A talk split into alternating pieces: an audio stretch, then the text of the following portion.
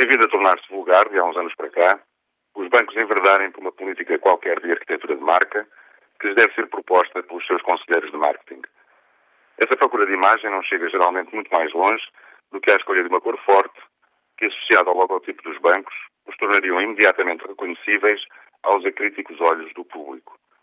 Assistimos há pouco ao recentramento de imagem do BES, que com grande alarido e pouca imaginação se estabeleceu no quadradinho verde, já que os seus principais concorrentes, a julgar por notícias também recentes que dão o BCP, o BES e o BPI, como as instituições bancárias que, imunes à crise, mais teriam crescido, com lucros na ordem dos 1.300 milhões de euros, já que os seus principais concorrentes, dizia, ocupam as casas Grená e Vermelho Vivo. Não me parece muito criativa esta guerra de cores. Apesar do aparente sucesso, diria até que os bancos, que tanto gostam de ter estas fáceis imagens de marca, menosprezam o público, não imaginando que este possa ter capacidade para reconhecer a arquitetura e a qualidade da arquitetura, eh, a qualidade que a arquitetura propõe e a capacidade em associá-los a eles, aos ditos bancos,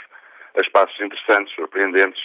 menos corporativos e repetitivos e mais pensados caso a caso.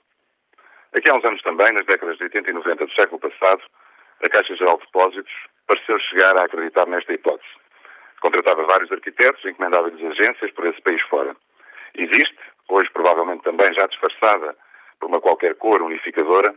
uma coleção composta por diversas arquiteturas de autor que, fiéis um programa relativamente simples, terão entendido o pretexto como uma oportunidade de regenerar, melhorar os pedaços de cidade onde se instalavam, extraindo da envolvente, da particularidade da parcela ou do edifício que remodelavam, os temas apropriados àquela nova intervenção, àquela nova arquitetura, àquele novo troço urbano. Conforto, coerência, adequação, harmonia, bem-estar, luz, passaram então a acompanhar os clientes ou os empregados da Caixa. Por detrás deste modo de agora, muito à maneira de, dos também frequentes franchisings comerciais de imagem identificável, como as Pizza Hut ou os McDonald's, estão raciocínios da ordem do economicismo ou da gestão. São tecnocracias irritantes que preferem chamar oferta e produtos ao resultado de qualquer atividade humana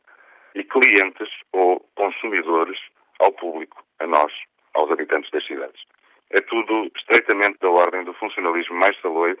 alienado e menos complexo possível. A surpresa, uma das mais fortes características da cidade e do viver em cidade,